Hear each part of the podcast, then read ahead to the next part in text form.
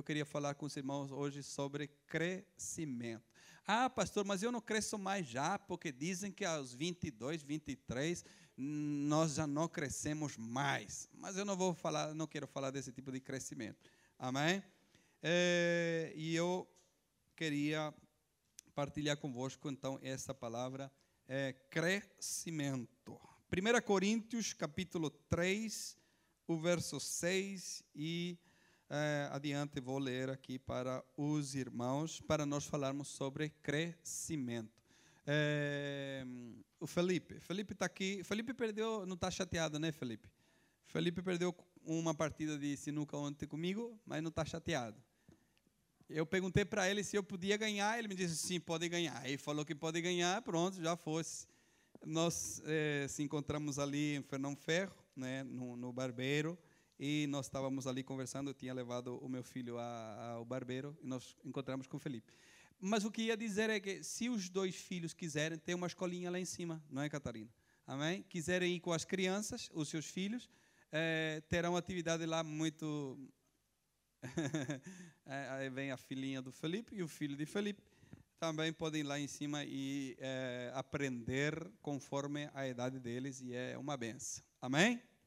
Glória a Deus. Isso faz parte do crescimento. Amém?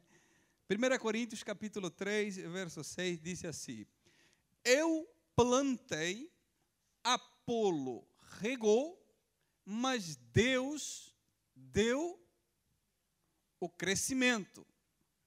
Verso 7. Por isso, nem o que planta é alguma coisa, nem o que rega, mas Deus que dá o crescimento. Amém? E eu quero falar com vocês hoje sobre crescimento. É, e vocês é, ficarão a saber em primeira mão aquilo que eu tenho escrito, é, o que será, o que sairá no nosso jornal informativo mensalmente. Amém?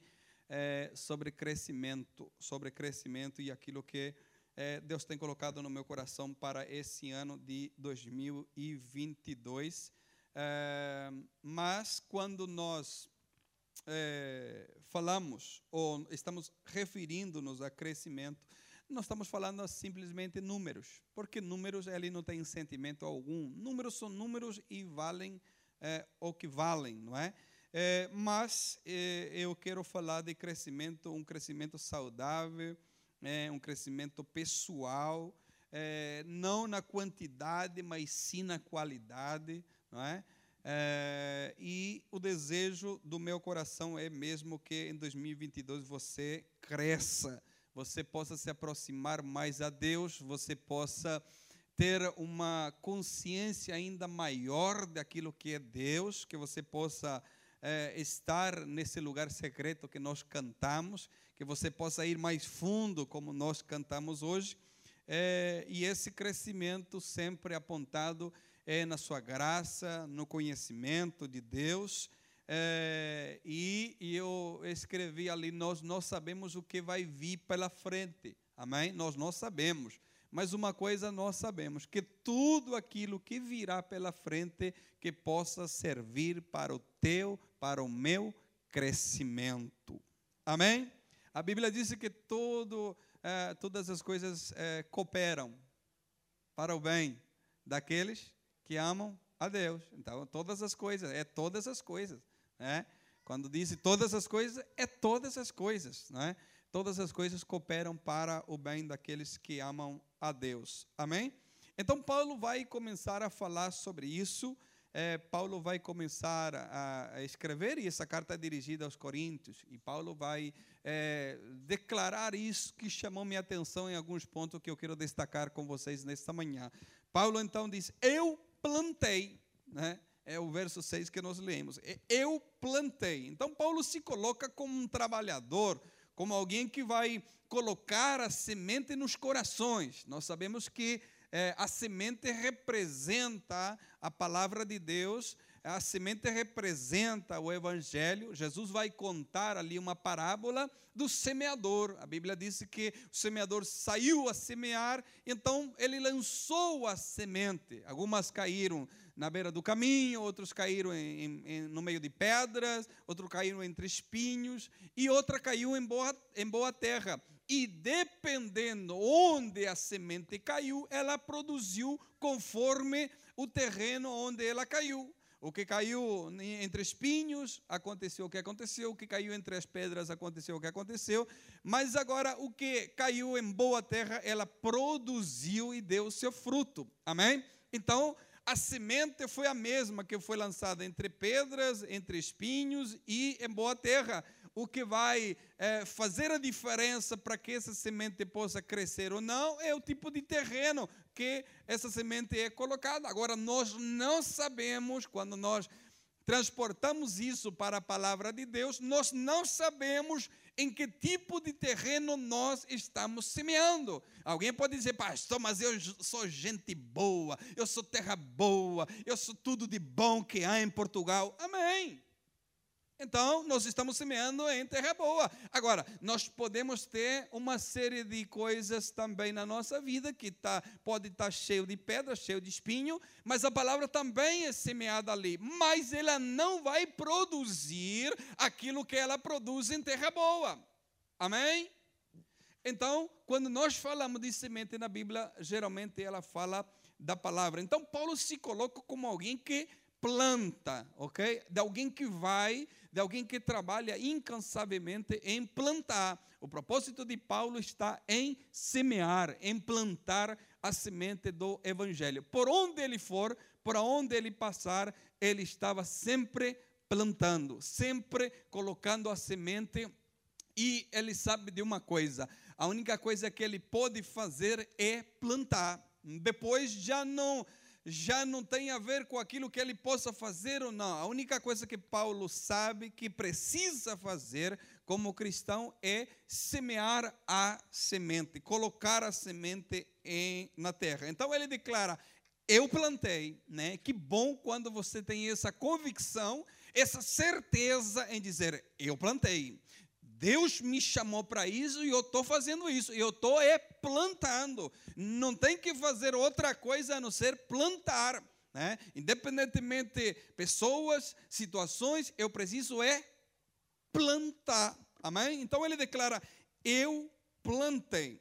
É, mas também ele sabe que o trabalho é, é, nesse processo de é, semente, planta, frutos, não é? Ele sabe que isso não se faz sozinho. Então ele vai é, é, declarar, ele plantou, mas ele sabe que esse trabalho é uma pequena peça no meio de uma grande peça, é um, um pequeno dente de uma grande engrenagem onde que todos nós estamos conectados. Eu preciso fazer a minha pequena parte, vocês precisam fazer a sua pequena parte, para que isso aqui chamado obra de Deus, que não se restringe somente a Portugal, mas em toda a terra, que nós possamos fazer a nossa parte para que o plano geral de Deus, o plano universal de Deus, possa se concretizar e que todas as nações possam adorar o seu nome. O propósito de Deus é que todos os povos,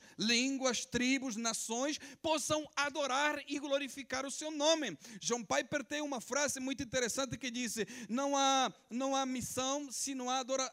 Somente existem missões porque há, não há adoração. Isso é muito certo, porque o propósito de Deus é que as nações o adorem. Então, a missão de Deus, a missão da parte de Deus, porque não há ainda todos os povos que possam adorar o seu nome. Então, o propósito de nós pregarmos, o propósito de nós plantarmos, é que para as pessoas venham ao conhecimento e possam adorar e glorificar o nome dele. O propósito de Deus é que todas as pessoas compreendam e que possam adorar e glorificar o seu nome. Esse é o propósito de Deus, que todas as pessoas possam adorar e glorificar o seu nome. Amém? Então nós estamos conectados sem saber, não é? Muitas vezes nós estamos conectados sem saber, nós fazemos parte de algo muito maior do que isso. Se você acha que a obra de Deus se restringe em Caçal do Marco no domingo de manhã, aqui em, no, no Seixal, isso, isso, nós fazemos parte de algo muito maior que é a obra de Deus. Amém? Isso aqui é só um, um, uma pequena é, grãozinho de areia dentro daquilo que Deus está fazendo ao redor da terra. Amém? Assim como nós estamos aqui sendo preparados e instruídos, assim também no mundo todo estão sendo preparadas e instruídas pessoas para que possam então, eles que um dia receberam a semente, também possam colocar a semente na vida de outros. Amém? É, então, é aquilo que nós fazemos é, através do do mover do Espírito de Deus na nossa vida, que é plantar. É, assim também, todas as pessoas que seguem a Cristo fazem ou devem fazer a mesma coisa.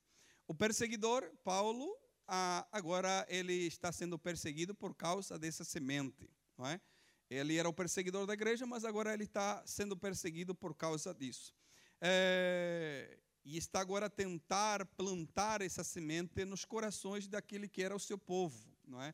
É Paulo ele está tentando plantar essa semente nos judeus. Quando você vê Paulo se movendo, você vai ver ele sempre, ou na maioria das vezes, você vai ver ele dentro das sinagogas, tentando demonstrar que aquele que em realidade eles mataram era o Cristo.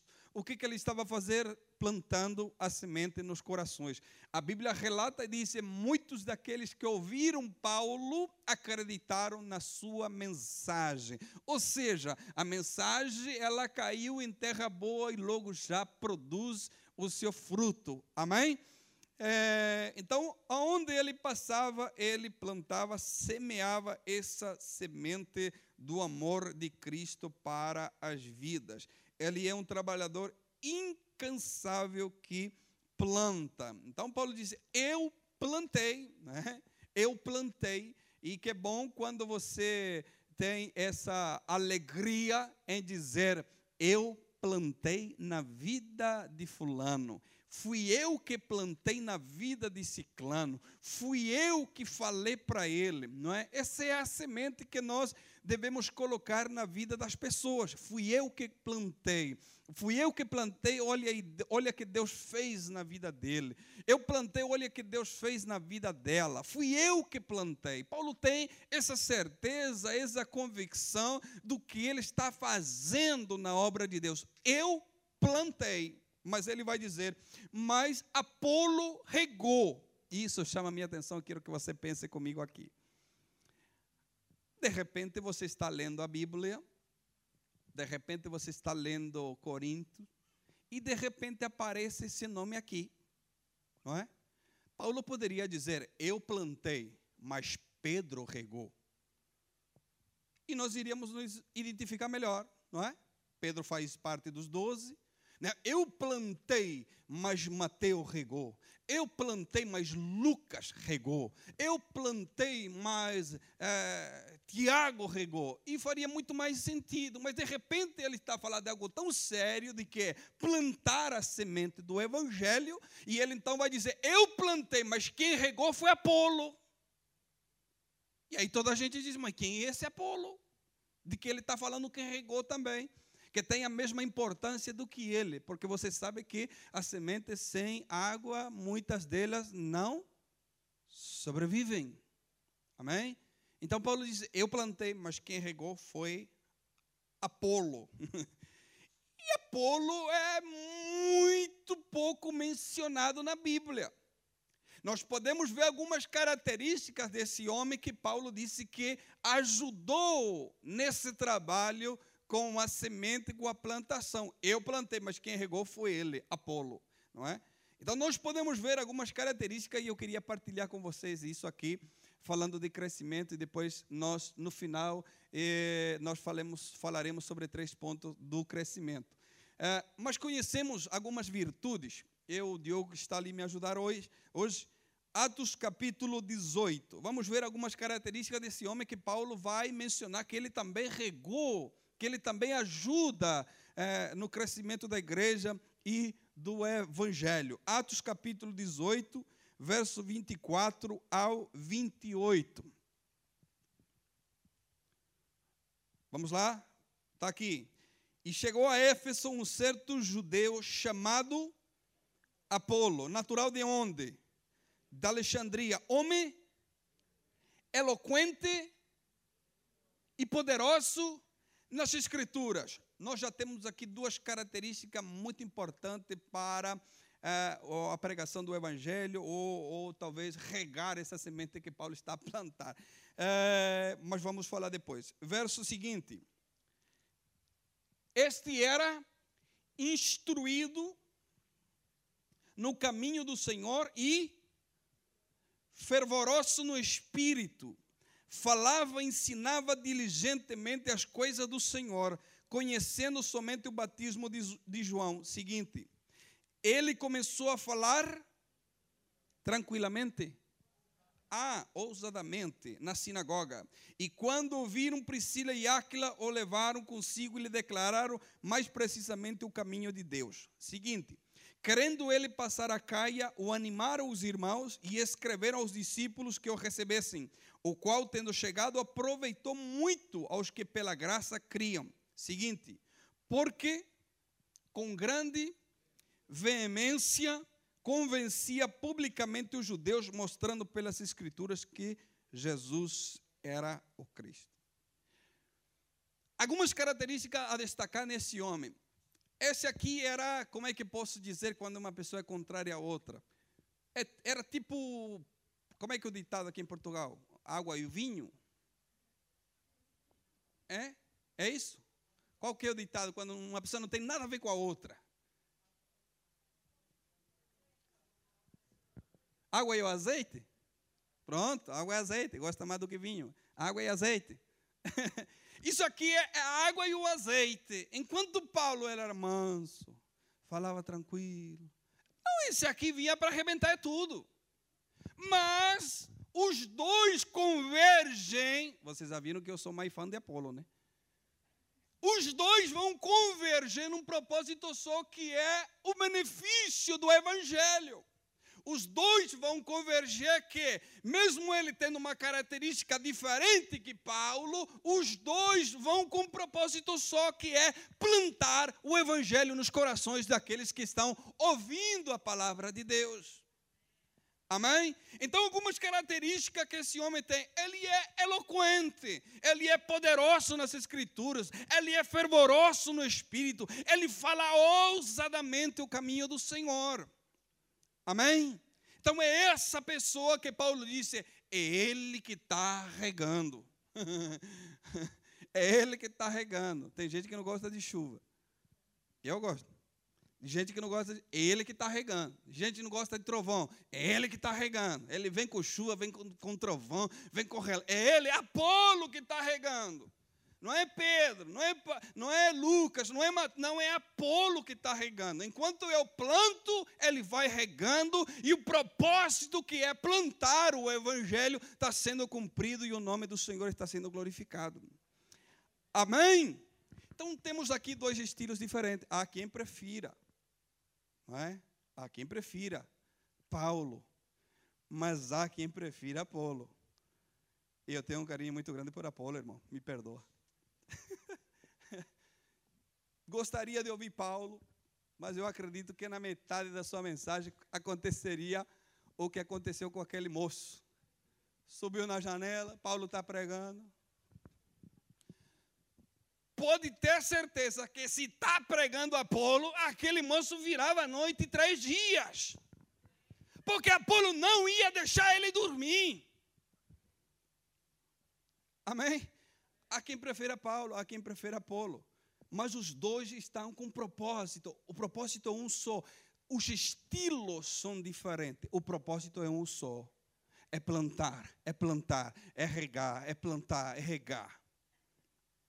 E a igreja, a igreja em, em Corinto vai ter, vai ter, irmão, essa, não sei se essa discussão, esse, essa escolha de estilos, é?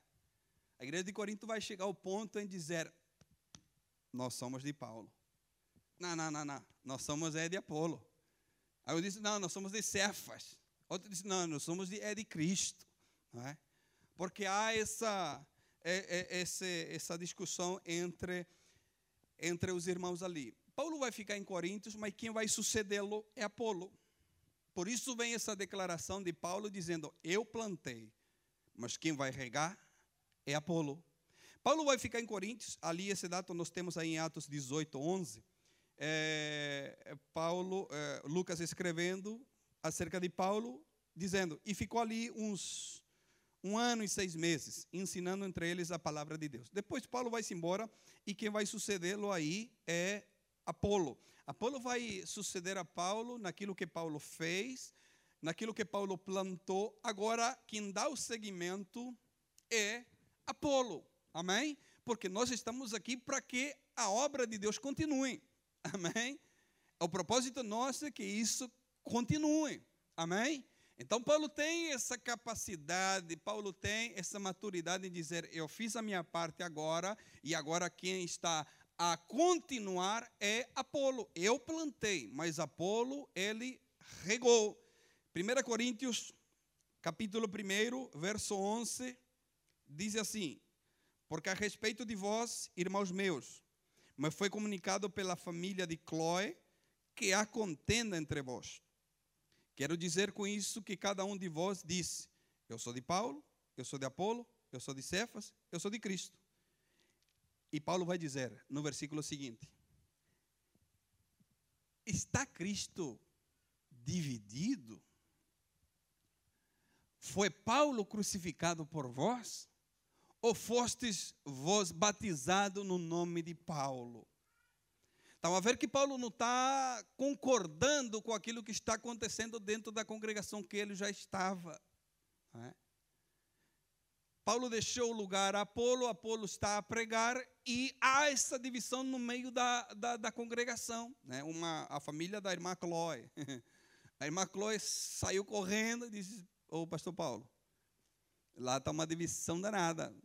Um disse que são do Senhor, outro disse que são de Apolo, outro disse que são de Cefas, outro disse que são de Cristo. É? Imagina a confusão na igreja de Corinto. A igreja de Corinto era uma igreja que tinha, que tinha os nove dons espirituais, era uma coisa linda, irmão. Um levantava, falava em língua, outro da interpretava. Entrava um, uma pessoa enferma, era curada. É?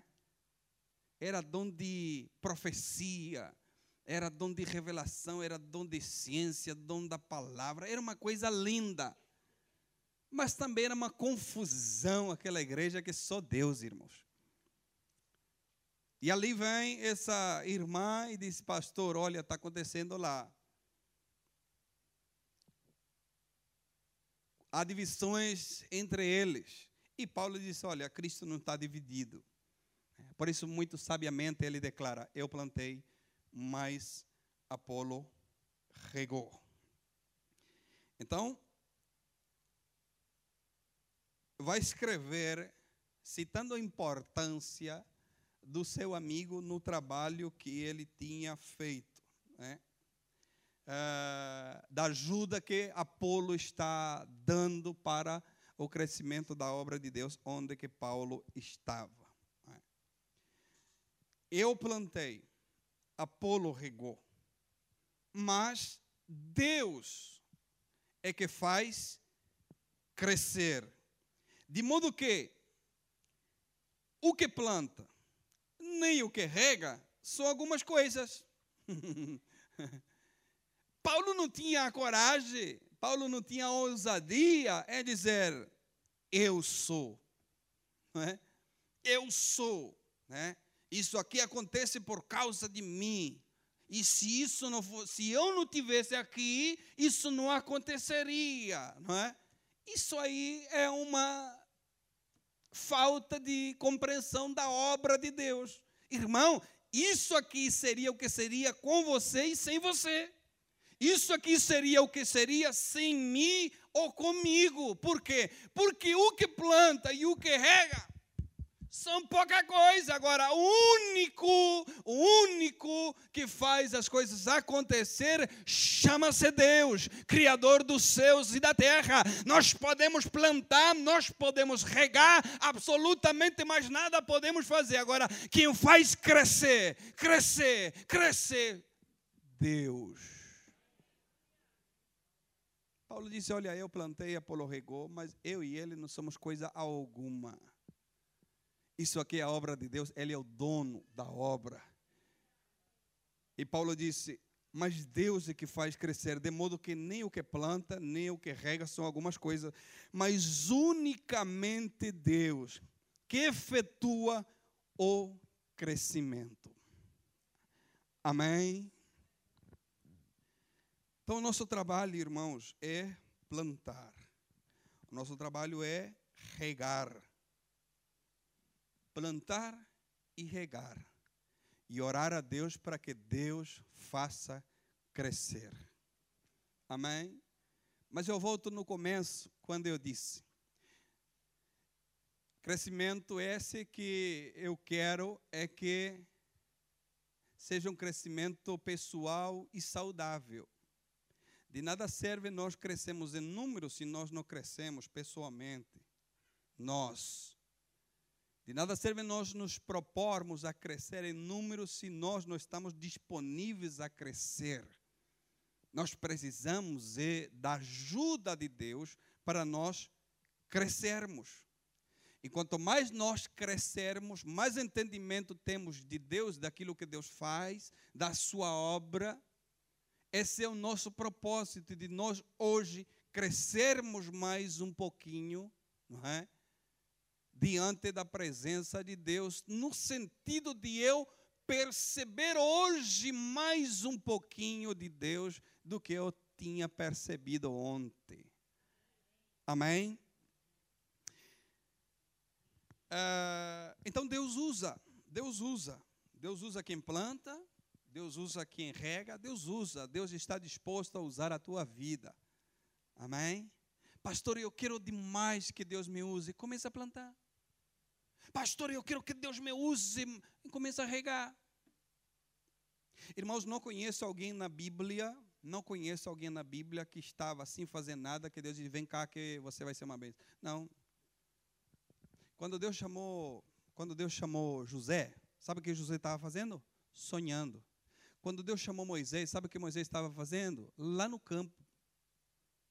Quando Deus chamou Gideão, Gideão estava fazendo o quê? Lá trabalhando, fazendo. Então comece a fazer primeiro, para depois então dizer, Deus, eis-me aqui, eu quero que o Senhor me use ainda mais. Mas começa. Comece a plantar. Ah, pastor, mas eu não tenho curso teológico. Não precisa de nada disso. Sabe como é o nome da sua semente? Jesus te ama. a semente mais poderosa que você tem na sua vida e muitas vezes você não usa. Jesus te ama, é uma bomba se ela cair em terra boa. Eu já disse para vocês aqui um milhão de vezes, e não me canso de repetir.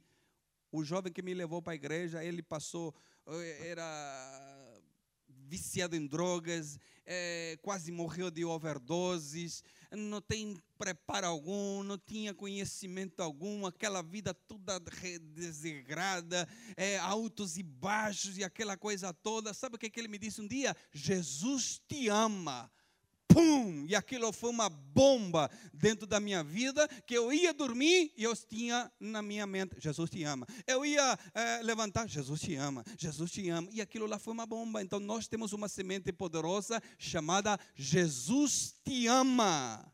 Mas você guarda no seu bolso, não é para guardar no bolso, é para você andar, caminhar e ir lançando essa semente. Amém?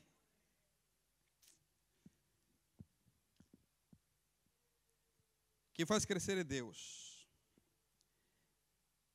E quando Deus decide esse crescimento, não há circunstâncias favoráveis ou desfavoráveis que Deus olha. Deus não olha para a circunstância. Deus simplesmente determina e faz. Deus não está atrelado a Ele trabalhar se você está bom, você está fixe, você está. Não, Deus trabalha, Deus faz, Deus determina.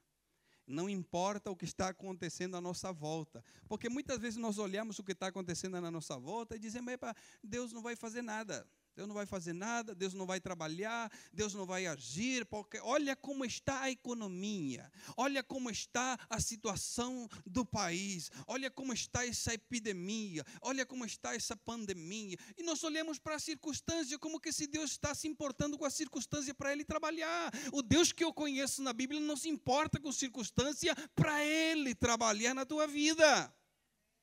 Só basta você disponibilizar o seu coração para Ele e Ele vai trabalhar, independentemente da circunstância que aconteça à nossa volta. Nós fazemos conforme a circunstância. Deus não é assim. Nós fazemos conforme a circunstância. Epa, hoje eu estou para cima, eu vou lá fazer, porque. E quando estamos para baixo? Hoje acho que não dá, porque hoje estou muito para baixo. Nós somos atrelados às circunstâncias. Deus não. Deus trabalha, Deus determina, Deus decide. E não importa a circunstância, situações que estejam a acontecer, para Deus trabalhar na tua vida. Amém? E interessante que muitas vezes Deus usa das circunstâncias negativas para te ensinar muita coisa. Muitas vezes Deus usa das circunstâncias negativas para nos fazer crescer. Amém?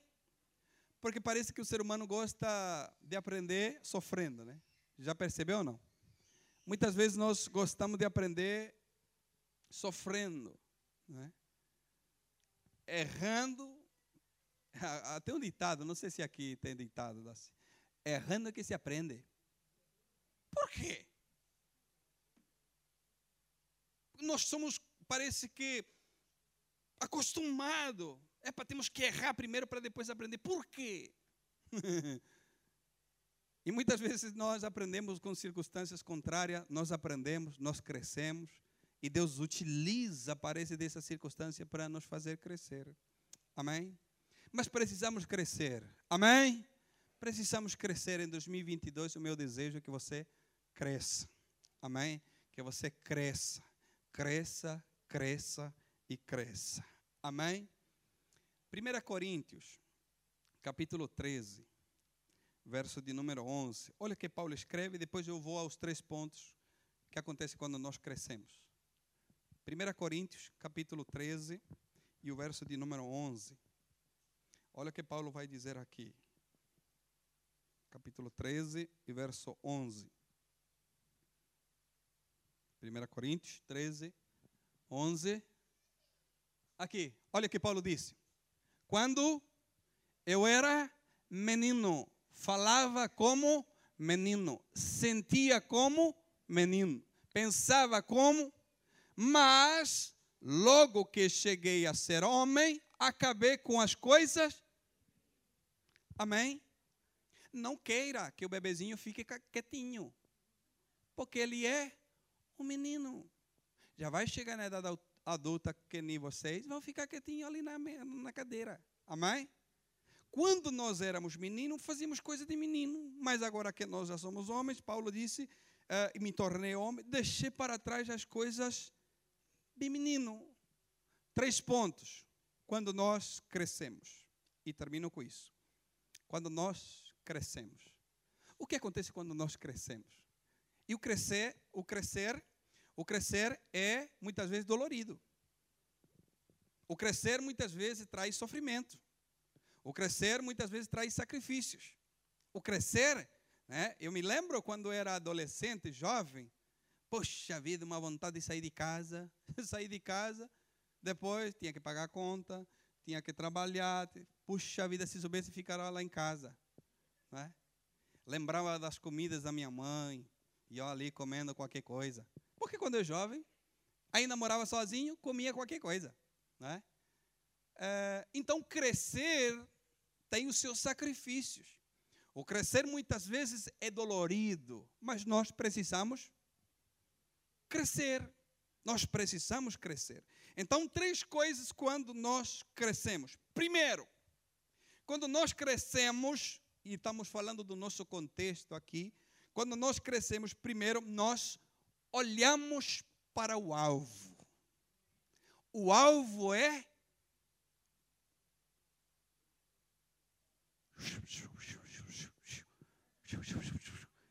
O alvo é Cristo. Como é que eu sei que eu cresci? Porque meu alvo é Cristo. Eu não estou a olhar as coisas que acontecem aqui, por quê? Porque meus olhos não estão aqui, meus olhos estão nele. Então, quando nós crescemos, a primeira coisa é: meu alvo é Cristo. Independentemente de circunstâncias, situações, meu alvo é Cristo. Eu não faço para que as coisas aconteçam da melhor maneira aqui. Não, eu faço para agradar a Ele, porque meu alvo é Ele, é Cristo. Amém? Filipenses 3, 13 e 14 diz: Irmãos, não penso que eu já mesmo tenho alcançado, mas uma coisa faço, esquecendo-me das coisas que ficam para trás e avançando para que estão adiante, prossigo ao alvo, a fim de ganhar o prêmio do chamado celestial de Deus em Cristo Jesus. Quando crescemos, olhamos para o alvo. O nosso alvo é Cristo. Amém? Por isso que eu quero que e desejo que você cresça nesse ano, para que nós possamos olhar o nosso alvo. O nosso alvo é Cristo. Amém? As coisas que acontecer nesta terra são consequências, muitas vezes, de decisões, são processos que devemos passar, são coisas que vão ficar aqui. Amém? Então, dizia alguém: desfrute dos seus problemas, desfrute das coisas piores ou melhores, que, porque só vão ficar aqui. Amém? O nosso alvo tem que ser Cristo, os nossos olhos têm que estar nele. Independentemente do que acontecer aqui, quando nós crescemos, nós mantemos os nossos olhos em Cristo. Amém? Segundo, quando nós crescemos, nós temos o nosso entendimento renovado. Amém? Nós temos o nosso entendimento renovado. Romanos, capítulo 12, verso 1 e verso 2 diz: Rogo-vos, pois, irmãos, pela compaixão de Deus, que apresenteis os vossos corpos em sacrifício vivo, santo e agradável a Deus, que é o vosso culto racional. E não sede conformados com esse mundo, mas sede transformados pela renovação do vosso entendimento, para que experimenteis qual seja a boa, agradável e perfeita vontade de Deus. Quando nós crescemos, e temos esse crescimento saudável em Deus, a nossa mente ela é renovada. Amém? A nossa mente vai compreender e vai, além de compreender, Paulo disse, além de compreender, vai experimentar. Ou seja, se a nossa mente não é renovada, se o nosso entendimento não é renovado, eu não vou conseguir experimentar isso aqui. Por isso é o desejo, por isso é a minha oração, por isso é a minha vontade que você possa crescer, porque quando você crescer, você renovar o seu entendimento, você vai poder então experimentar a boa, agradável e perfeita vontade de Deus na tua vida. Amém? Quando nós crescemos, termino. Quando nós crescemos, a nossa adoração torna-se consciente. Eu estou adorando a quem? Eu vim para adorar a quem? Eu estou a fazer o que nesse lugar? Quando nós crescemos, a nossa adoração torna-se consciente. Nós viemos aqui para adorar, não por aquilo que eu quero. Diz, vou lá adorar a Deus porque eu estou precisando de uma coisa. Nós viemos aqui para adorar não por aquilo que eu tenho. Deus, eu vim te adorar hoje porque eu tenho uma casinha, tenho um carrinho, tenho um empreguinho.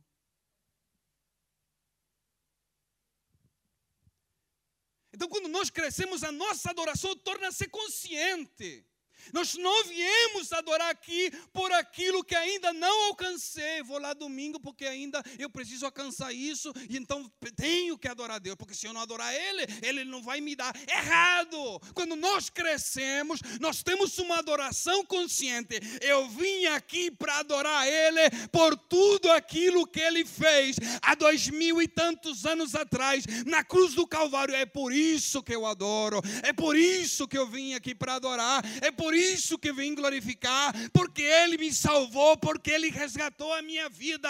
O que Ele fizer daqui adiante é lucro, porque Ele já fez tudo que tinha que fazer na cruz do Calvário por mim. Por isso que eu adoro. Só chegamos a isso, só chegamos a isso quando nós crescemos. E quando nós crescemos, temos essa adoração consciente. Eu vim aqui para te adorar, Senhor. Não importa se eu estou lá em cima, estou lá embaixo. Não importa se eu perdi ou que eu ganhei. Não importa se eu tenho ou não tenho. Eu vim aqui para te adorar. Adoração consciente. Mas só chegamos a esse entendimento quando nós crescemos. Vamos se colocar de pé. E vamos adorar o Senhor, irmão. Não por aquilo que você não tem, não por aquilo que você tem.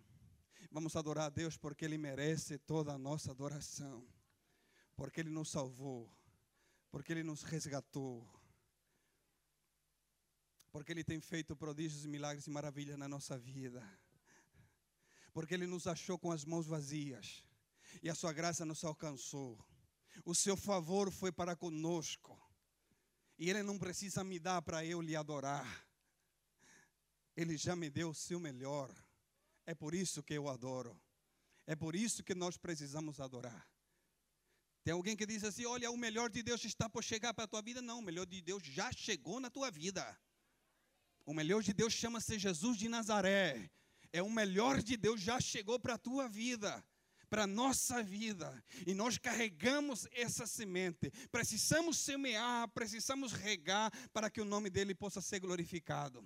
Amém? E nós que já aqui estamos, que a semente foi plantada em nós, que estamos num processo de crescimento na Sua presença, precisamos somente uma coisa: adorar e glorificar o Seu nome.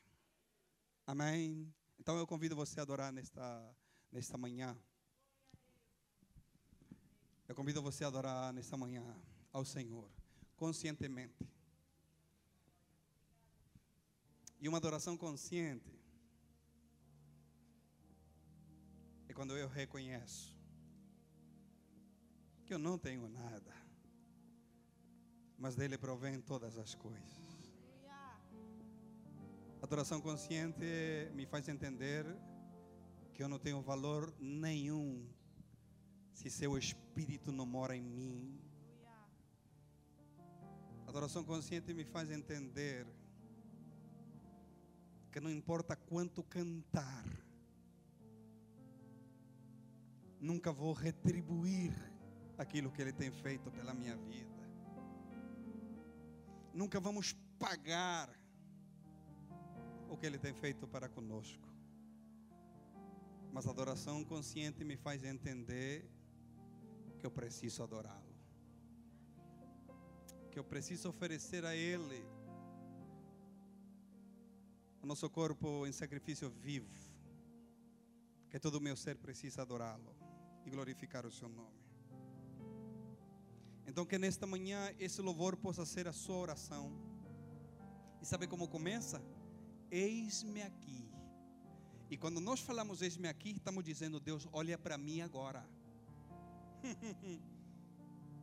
quando nós estamos declarando eis-me aqui, estamos dizendo, Deus, para tudo ali, olha é para mim agora. Eis-me aqui, estou disponível, estou disposto. Vamos adorar o Senhor?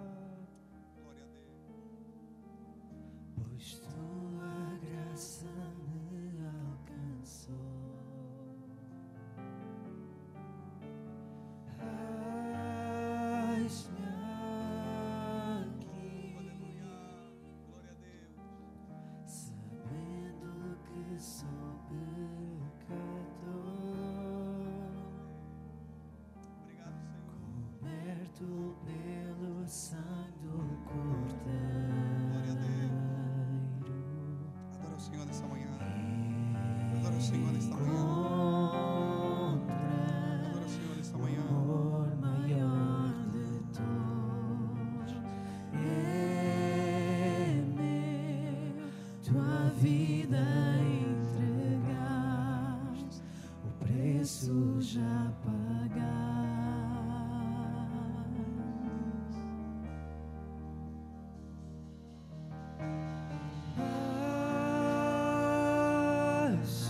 Ah, Adorei a Ele nesta manhã. Adorei a Ele nesta manhã.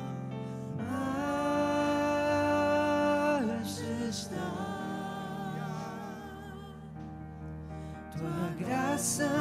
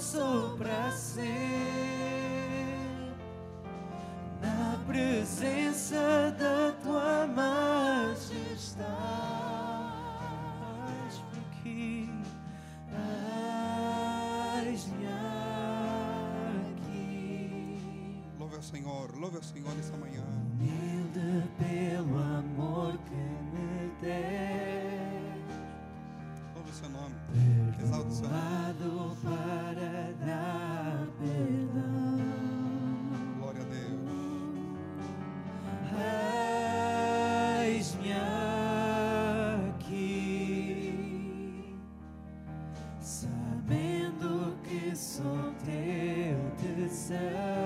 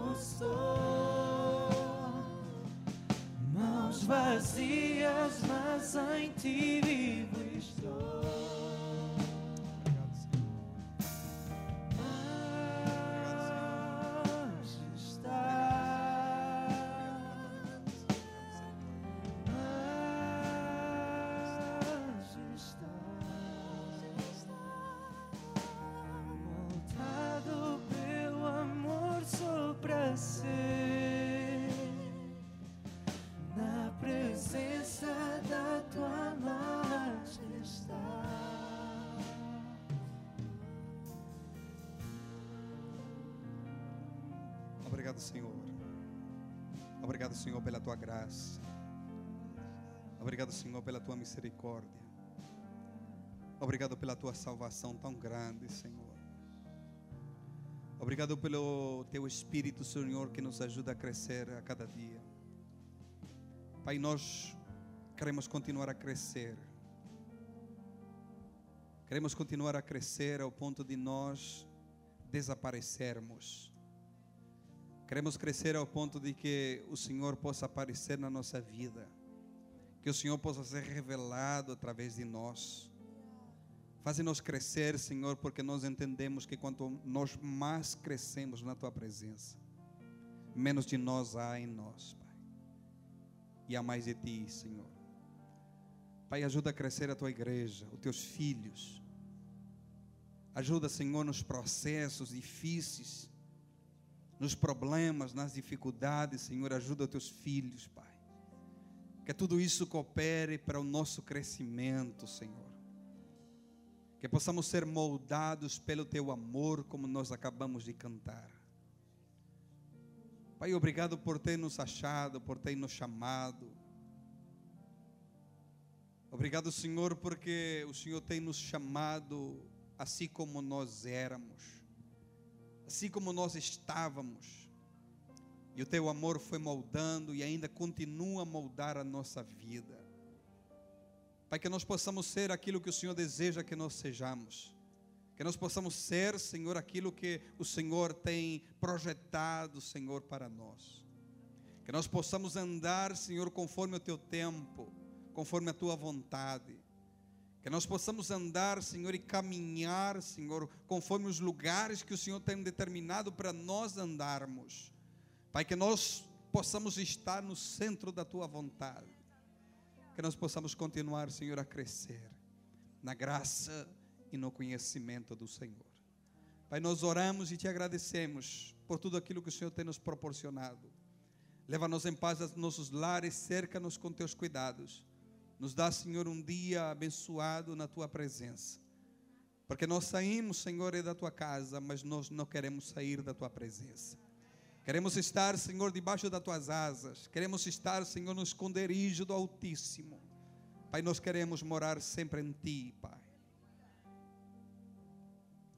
Pai, leva-nos em paz, debaixo dos teus cuidados. Que teus anjos, a qual o Senhor ordena nosso respeito, sempre estejam ao redor nosso nos cuidando, nos guardando de tudo. Nós oramos, Pai, e te agradecemos em nome de Jesus. Amém.